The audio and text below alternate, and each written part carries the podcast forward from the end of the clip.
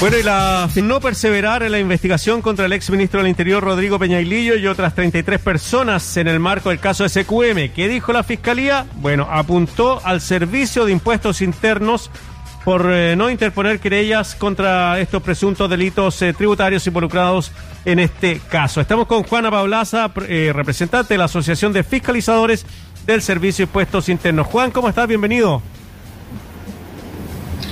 Hola, ¿qué tal? Eh, buenas tardes, Marcelo y Lucía. Hola. Hola, Juan. Oye, bueno, eh, ¿qué de verdad tiene esto de la Fiscalía que por, eh, claro, por no haber presentado las querellas del Servicio de Impuestos Internos no pudieron seguir investigando este... Em, este, este caso tan, eh, tan relevante de la, del financiamiento de la, de la política? Bueno, esto tiene varias aristas. el propio Servicio de Impuestos Internos ha sacado una declaración diciendo que no es efectivo que el servicio no presentó denuncias ni querellas sobre hechos constitutivos de delitos tributarios. De mm. hecho, eh, lo que habla el servicio, ¿cierto?, es que se presentaron denuncias y querellas respecto de estos temas y que fue la Fiscalía la que finalmente no pudo perseguir las responsabilidades penales. Entonces, aquí hay una contradicción que sería interesante resolver, eh, quizás en, a propósito no solamente del caso Sokimist, sino que también del caso Penta, del caso Heller, eh, del caso, eh, ¿cómo se llama? Eh, de, lo que ocurrió recientemente, ¿cierto? Con el caso Orpis.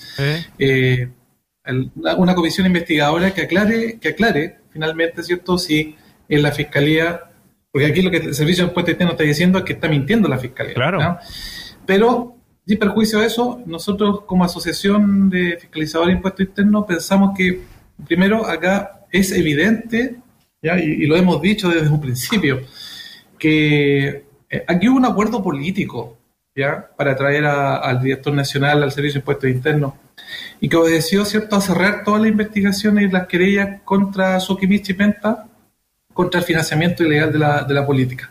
¿ya? Pero en ningún momento la llegada de Barraza obedeció a criterios técnicos que necesitaba el Servicio de Impuestos Internos. Entonces, desde ahí, cierto que eh, el, hecho de no llevar querella eh, nominativa, ¿cierto?, sino que cerrada, eh, fue un cuestionamiento que incluso hizo el propio ex ministro Briones cuando era decano de la facultad en la UAI, ¿cierto?, en la Universidad de eh, sí, en ese momento, ¿cierto?, él dijo, él dijo que había, era peligroso lo que estaba haciendo el servicio. Esta doctrina la llamó incluso una doctrina eh, miope, ¿ya? De, y que del servicio de impuestos internos y que iba a afectar efectivamente la recaudación del mañana. Eh, dijo que, que no, no, se podía estar afecto a, acuerdos sigilosos, bipartitos y renunciar a querellarse, porque finalmente, ¿cuál es la señal que entrega la autoridad? Entonces, en esto nosotros hemos sido claros y hemos dicho, Primero, los funcionarios del Servicio de Impuestos Internos no somos responsables de estas decisiones porque estas decisiones las toma el director nacional. En segundo lugar, no estamos de acuerdo ya con privilegiar a ciertos sectores de izquierda, derecha o de centro, los que sean, respecto de eh, estas situaciones donde el servicio debe querellarse. La querella criminal implica un delito, ¿ya? Que, está, que un delito penal. Si bien en el caso Orpis, ya finalmente fue condenado por cohecho y fraude al fisco y no por el delito tributario, eso no puede ser una excusa para el Servicio de Impuestos Internos o para el director nacional. No puede ser una excusa para decir, ah, ya, como eso no funciona, entonces mejor preferimos recaudar antes que creerse criminalmente contra una persona. Ya, pero perdón, Juan Pablo. Eh, Juan, perdón, Juan, Juan Pablaza, sí. Eh, está un poco enredado el panorama y quisiera ir aclarándolo, porque Usted lo primero que hace es desmentir las acusaciones que hace la fiscal Claudia Perivancic respecto de la eh, de, que el impuesto interno no quiso perseverar con una, o sea, que ellos no pudieron perseverar porque el impuesto externo no se creyó contra algún imputado del caso SQM. Usted lo primero que ha dicho que eso es mentira.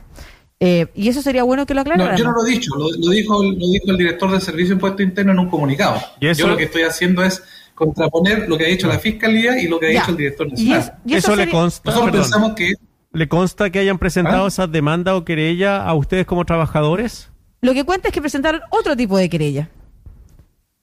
Exacto. Claro, exactamente. Entonces, vamos ordenando, y eso me gustaría que lo ordenáramos de nuevo. Porque lo primero que hay que hacer es, usted desmiente a la fiscal de la causa, Claudia Peribancic, en su declaración. El Ministerio Público tenía claros elementos para entender que había entendido participación en delitos tributarios. Es un requisito de procesabilidad que existe una denuncia de servicio de impuestos internos y por eso, eh, en torno ¿qué dice? La decisión del Ministerio Público se dio que respecto a esas personas no existió una acción específica de parte del Servicio de Impuestos Internos en torno a denunciar o querellarse en su contra.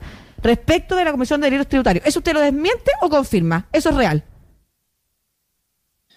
Nosotros confirmamos lo que lo que plantea la fiscal. Perfecto, ya, porque que claro, porque, al principio de esta entrevista parecía que se estaba desmintiendo lo que sí. No, por eso, por eso aclaré desde un momento que esta es una versión del servicio a través del director nacional y la otra es la versión de la fiscal. Ya, entonces es verdad. es... verdad que lo que dice la fiscal, pero tiene su matiz. Y el matiz es lo que usted reclama respecto de lo que sucede con la decisión tomada por la Dirección de Servicio de Impuestos Internos. Ese es el reclamo que ustedes están haciendo realmente. Exacto. O sea, nosotros sabemos que cuando tú haces querellas, ¿cierto?, por delitos tributarios y que son nominativas, ese van solamente apuntando a una persona y no contra todos los que resulten responsables, no te estás creyendo contra todo el mundo. Cuando esa fue la doctrina que el Servicio de Impuesto Interno tuvo por más de 30 años. ¿ya? Entonces, desde ahí, efectivamente, no se creyó contra personas que debió haberse creyado. Eso es independiente a lo que también el juez. la obligación del Servicio de Impuestos Interno frente a la facultad, porque es una facultad que tiene el director nacional, es creyarse cuando existan todos los indicios que digan, ¿cierto?, que hay un incumplimiento, ¿cierto?, o un delito tributario en estos casos. Eh, de ser así, cuando la hacen nominativa, está dejando a una buena parte fuera de quienes podrían resultar responsables. Incluso la querella puede amplificar el espectro, ¿cierto?, de la acción penal y por eso mismo que en el caso de Orpis pudo cierto ser acusado al menos de cohecho y de fraude al fisco. Si bien no perseveró en las acciones por querella eh, tributaria, sí por estos otros dos delitos. Entonces, desde ahí, cierto que es el reclamo nuestro de decir, no se puede estar con querellas nominativas, tiene que ser contra todos los que resultan responsables. Eh, en segundo lugar, la fiscal tiene razón porque efectivamente no se querellaron contra algunas personas que debieran ser querelladas, por tanto se trunca la investigación. En tercer lugar, hay un cuestionamiento efectivamente hoy día, y este otra lista, a si, si la facultad de querellarse por delitos tributarios debe recaer o no en el director nacional. Claro. Y, es evidente que hoy día, ¿cierto? Eso no puede ser así. Esa facultad claramente tiene que ser compartida, tiene que ser transparente, tiene que haber un equipo colegiado que diga, ¿cierto?, eh, si corresponde o no corresponde ejercerla. Tú la ejerces para dar una señal. Yo me recuerdo de algunas otras acciones, querellas criminales anteriores, muchos años atrás, y, mandaba una, una, señal clara al, digamos, a los contribuyentes de ese rubro, ¿ya? Y cuando hacían acciones evasivas, que iban, eh, eh, que eran eh, delitos tributarios. Entonces, esto se, efectivamente, esta doctrina se rompe con la llegada de este director, Fernando Barraza. mil veces, Fernando Barraza, ¿cierto? Y eh, es lo que hemos reclamado constantemente y por tanto hoy día tiene que ser discusión tanto en la constituyente, ¿cierto?, como en la próxima reforma tributaria, sobre la facultad que tiene el Sí, eh, lo hemos conversado varias veces, Juan. Eh, estamos con Juana Pablaza, representante de la Asociación de Fiscalizadores eh, del Servicio de Impuestos Internos, sobre cómo se designan a los directores del Servicio de Impuestos Internos. Generalmente no son personas de carrera dentro de la institución, que claramente ahí verían las cosas de otra manera. O sea, por, por deformación ya profesional, no, no dudarían en presentar o no presentar una demanda o una querella. Ahí también hay una parte bien coja del Servicio de Impuestos Internos, que sea una designación a dedo. Mira, la, elección del director nacional obedece a la alta dirección pública, donde se concursa, digamos, el, y postula mucha gente, pero finalmente la terna, ya de esa terna se la elige el, el presidente de la República, quien va a ser el director nacional. Uno puede entender la lógica de que las políticas públicas tributarias obedezcan, ¿cierto? Tengan, sea de la mano del presidente de la República. Pero no solamente eh, no se han ejercido las querellas criminales que corresponden, ¿cierto? Incluso tenemos hoy día una cantidad de facturas electrónicas falsas eh, enorme a, nivel país. Eh, por otras razones que es más largo de conversar, pero lo que quiero decir finalmente es que también la interpretación de las normas hoy día deja mucho que decir. También hemos denunciado eh, esa situación. ¿ya? Cuando, por ejemplo, en el caso eh, Penta, eh, los gastos utilizados por la defensa de Penta y sus dueños por el tributario pues. fueron aceptados como gastos en una norma, ¿cierto?, a través de una interpretación que es bien reñida con la ley. O, por ejemplo, en la empresa que originó el proyecto Pascualama, ¿Mm? para recuperar más de 440 millones de dólares, también hay un oficio que es bien a la medida.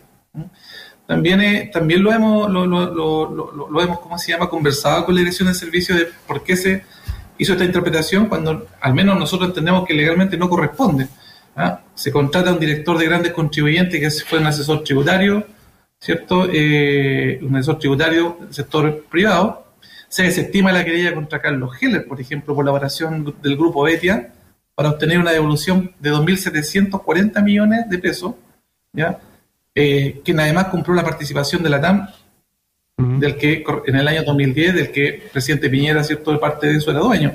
Entonces, uno suma y sigue y ve, ¿cierto?, que finalmente hoy día se necesita mayor independencia desde el director del Servicio de Impuestos Internos. Una independencia que también te flanquea que él rinda cuentas de lo que está haciendo, de la interpretación de las normas, rinda cuenta de por qué se quería o no se quería, rinda cuentas de la baja de la evasión, que hoy día la evasión en Chile está totalmente disparada. Son cifras alarmantes. A ver, díganos. ¿Quién da cuenta de eso? Díganos, Juan, ¿cuáles son las cifras que están manejando ustedes?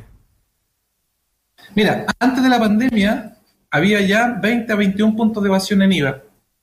Y en renta no hay estudios de evasión de renta, pero al menos hay algunos reportes, ¿cierto?, que indican que lleva cerca de 50, 50 puntos de evasión de renta. Yo les quiero decir que cada, más o menos, eso en dinero, ¿cuánto suma? Hoy día casi 21 mil millones de dólares.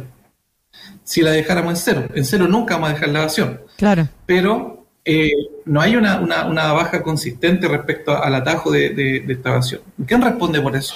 Mm. Eh, eh, es evidente que el director nacional frente a su eh, plan estratégico, pensamos nosotros que un plan estratégico que fue equivocado, que tomó un rumbo distinto al que debía haber tomado, ¿cierto? Lo hemos señalado, hemos tratado de aportar como asociación, pero finalmente, ¿cierto? Al parecer acá eh, se quiere que no se fiscalice. Esa es la sensación de los funcionarios del Servicio de Puestos Internos, mm. como que no se fiscalice, ¿cierto?